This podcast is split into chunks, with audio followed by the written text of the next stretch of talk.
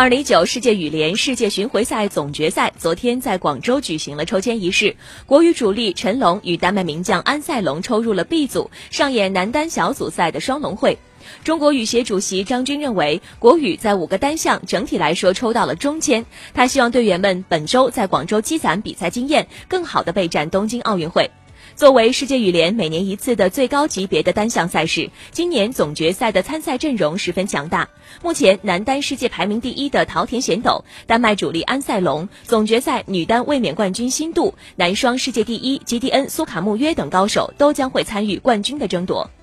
中国队在强势项目女单、女双和混双实现了满额参赛，在男单和男双项目上各有一人或一队主力入围。其中，国羽男单的主力陈龙、女单主力陈雨菲、女双主力陈清晨贾一凡、男双主力李俊慧刘雨辰、混双主力郑思维黄雅琼等都获得了参赛资格。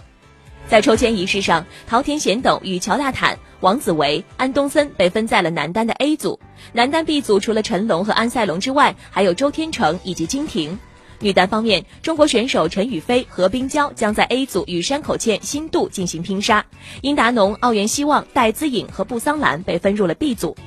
世界羽联世界羽毛球巡回赛总决赛从二零一八年开始，连续四年落户广州。今年的赛事将于十二月十一号，也就是明天到十五号，在天河体育馆举行。